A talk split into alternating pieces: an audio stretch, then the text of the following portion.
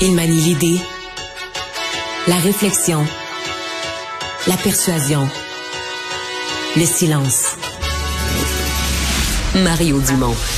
Informé, cultivé, rigoureux. Il n'est jamais à court d'arguments. Mario Dumont. Pour savoir et comprendre. Bonjour tout le monde, bienvenue à Cube Radio, lendemain euh, d'élection, euh, victoire éclatante de la coalition Avenir Québec, on s'y attendait, mais quand même, deuxième mandat euh, pour François Legault, victoire sur toute la ligne, c'est-à-dire que la CAQ, s'il y a une chose, a raté un peu son entrée à Montréal, mais sinon, la CAQ augmente son nombre de sièges, mais on disait, ouais, division de l'opposition, mais c'est pas juste ça, la CAQ augmente son nombre de votes à 1,7 million de on n'avait pas vu ça au Québec, un parti, un seul parti recueillir autant de votes. On n'avait pas vu ça depuis 20 ans. Il fallait remonter ni plus ni moins qu'à 2003 pour voir ça. Euh, les partis d'opposition qui ont chacun vu des victoires euh, dans leurs résultats. C'est bien, là, faut, faut qu'ils encouragent leurs partisans, mais c'est certain qu'ils ont tous du travail à faire. Euh, Madame Anglade, qui vraiment sauve les meubles, sauve l'opposition officielle, mais avec des performances dans le Québec francophone, franchement, on va rejoindre tout de suite l'équipe de 100% Nouvelles. 15h30, moment de retrouver Mario Dumont dans les studios de Cube. Bonjour Mario. Bonjour. Dans les euh, dernières minutes, là, j'en profite euh, pour parler euh, du fait que Isabelle Melançon a décidé finalement de concéder la victoire dans Verdun, château fort libéral, qui passe maintenant entre les mains de, Québec solidaire. mais je voulais te parler dans un premier temps, Mario, bon, évidemment de cette distorsion dont on parle abondamment depuis hier, et on vient d'entendre le chef François Legault fermer la porte et, à double tour là, sur une réforme du mode de scrutin. Ouais, mais il l'avait dit, hein, la question lui a été posée souvent en cours de campagne, il avait été assez clair là-dessus. Euh, sincèrement, la réforme du mode de scrutin, les gens qui croyaient ça ce matin en se levant étaient des optimistes parce que, un, la CAQ a fermé la porte là-dessus, deux, ça n'aide pas la CAQ, et ils n'ont pas mm. aucun intérêt là-dedans. Bon, on dit, on pourrait avoir une, une une grandeur d'âme démocratique au-dessus de son intérêt partisan, c'est vrai, mais quand même. mais là, je vais aller plus loin, Marianne. Là. Et pas juste le gouvernement, l'opposition officielle. Est-ce que tu penses sérieusement que les mm-hmm. libéraux qui ont gagné à la loterie là, hier de la carte électorale, là, avec très, très peu de votes, euh, se ramassent avec 21 sièges? C'était inespéré mm. dans leurs rêves les plus fous d'avoir, avec aussi peu de votes, autant de sièges. Alors, penses-tu qu'eux sont bien intéressés aussi là, à jouer dans la carte électorale, à jouer dans la réforme elle, du... ouverte. En trois mois et quart, elle s'est dit ouverte tout à l'heure. non, mais tu sais, je crois, je crois peu là. elle est mm. ouverte parce qu'elle sait que le gouvernement l'avancera pas. Mais le Parti libéral a toujours été contre d'ailleurs. Hein, c'est pas nouveau. Le Parti libéral voulait pas ça. Donc euh, les autres partis pourront se mettre ensemble, les conservateurs avec les péquistes puis les solidaires. Euh, tu sais, à mon avis, là, c'est, c'est, ils rêvent. Dans, dans l'immédiat. Et ça, pourquoi je pense François Legault a démontré plus d'ouverture dans l'immédiat, c'est minimalement de s'assurer que euh, peu importe le nombre de sièges, les partis qui ont euh, qui ont obtenu des votes hier aient une voix. Donc, euh, dans les travaux parlementaires à l'Assemblée nationale, même avec ces trois députés, le Parti québécois peut avoir un mm. certain statut, des temps de parole qui lui sont réservés et garantis, parce que le règlement de l'Assemblée nationale est assez mal fait. je peux en parler pour en avoir été victime. Le, le règlement prévoit essentiellement deux choses t'as les groupes parlementaires. Bon, dans le cas présent, le gouvernement, évidemment, c'est le plus gros groupe parlementaire. Ils ont 90 sièges. Mais pour être un groupe parlementaire, faut que tu remplisses une de deux conditions. Soit t'as 12 mhm. députés, soit t'as 20% Le 20% personne là, à part la CAQ. Toute l'opposition n'a pas 20% de vote. Les, le plus haut, c'est Québec solidaire. Ils ont 15,4. Là, tu vas au deuxième critère, les 12 sièges. Seuls les libéraux l'ont. Donc, les libéraux sont l'opposition officielle, sont reconnus comme groupe parlementaire.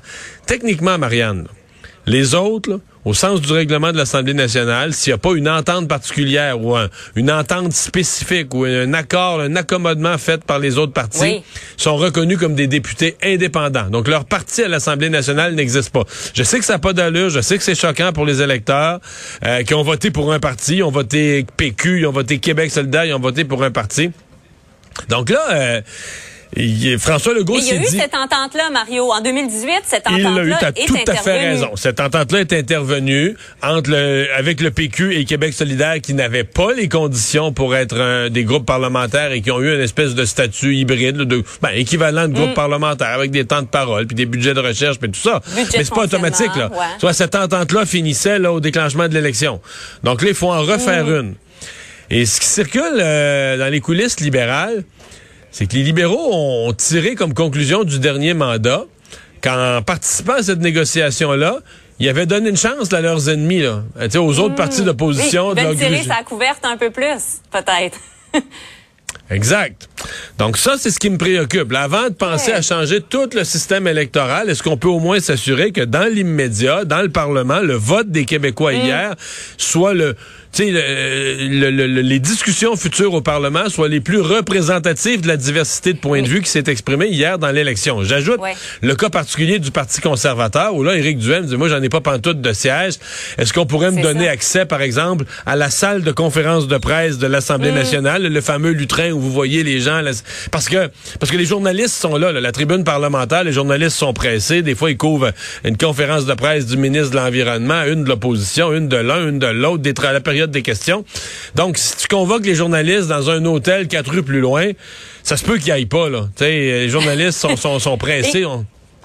C'est ça. Ça, il avait pu l'avoir grâce à Claire Sanson. Exactement. Dès que tu as un député, dès que tu as un député, même si le chef est pas élu, Paul Saint-Pierre Plamondon faisait la même chose là, euh, convoquait la, les, les journalistes à, à, la tribune de la presse là, ou à la salle de point de presse au nom, par exemple, c'est un député, c'est un député du Parti québécois convoqué, puis le chef, il va avec. ça, c'est tout à fait convenu, c'est tout à fait correct, c'est tout à fait autorisé.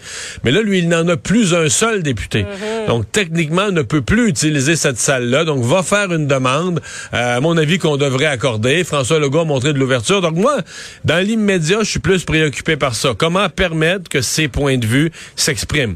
Marianne, ça se retourne aussi vers nous, les médias. moi, matin, je regardais ça. Je me disais, OK, moi, je, je travaille à LCN, TVA, dans un média francophone. L'opposition officielle, c'est les libéraux. Mais je regarde les résultats des libéraux, là. 3% euh, à Chicoutimi, 4 dans Duplessis, 2% à Bécomo, 4% euh, à Rivière-du-Loup, 3% à Joliette, 2% dans Berthier. Je me dis, ouais, moi, là, quand je parle politique, là, puis elle ajoute, puis euh, dans toutes nos émissions, c'est nous, quand on parle aux francophones, on est un média qui est francophone, qui parle en français, qui parle aux francophones. Les libéraux sont l'opposition officielle, donc ils ont un rôle du point de vue institutionnel. Mais dans notre auditoire, il y a pas mal plus de, de péquistes, de Québec solidaire, de conservateurs. Les libéraux arrivent loin derrière. Donc, c'est tout ça, l'équilibre de la démocratie avec lequel on va devoir travailler. il va falloir faire une place aux conservateurs et à Éric Duhem. Ouais, Comme ça a été fait dans la campagne.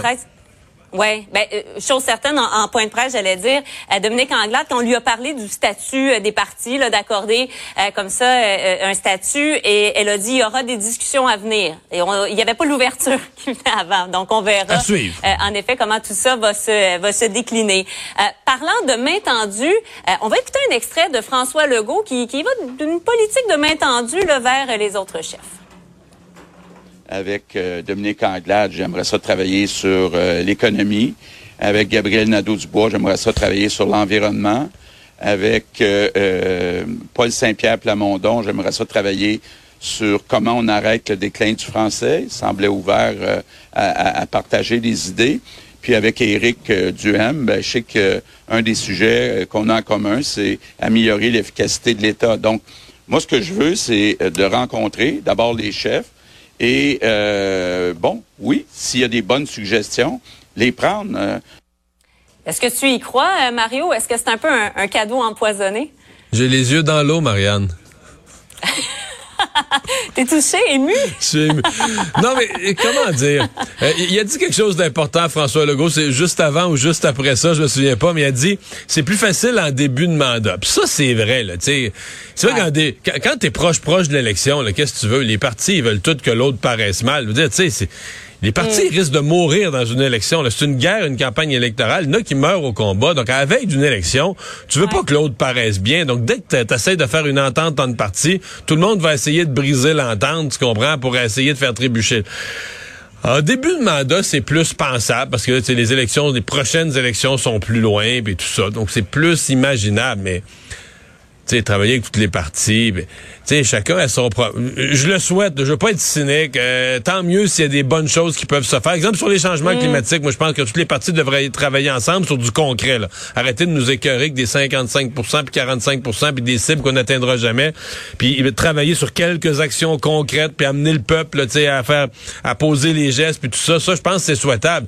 C'est juste que, tu sais, quand on parle de travailler ensemble, est-ce que tu penses sérieusement, Marianne, qu'un projet de la CAQ pourrait rallier Éric Duhem puis Gabriel Nadeau-Dubois, tu sais, la droite puis la gauche. tu sais, c'est illusoire. Les partis ont des programmes, ont des orientations politiques, puis, c'est correct. À un le parti qui est contre, ben il s'oppose, il pose des questions. Il, tu sais, mm. c'est ça aussi la démocratie. Donc, la bonne entente, là, ça fait bien. Là, après les élections, tout le monde. Comme il y a eu beaucoup de conflits pendant les élections, ça, ça apaise mm. le peuple de dire ah, les chefs vont se parler, puis c'est correct que ça se fasse je, je, puis je, souhaite ça, mais juste pas qu'on s'illusionne jusqu'où on peut aller avec ça. Le jeu partisan va revenir, puis il y a un bout du jeu partisan qui est sain.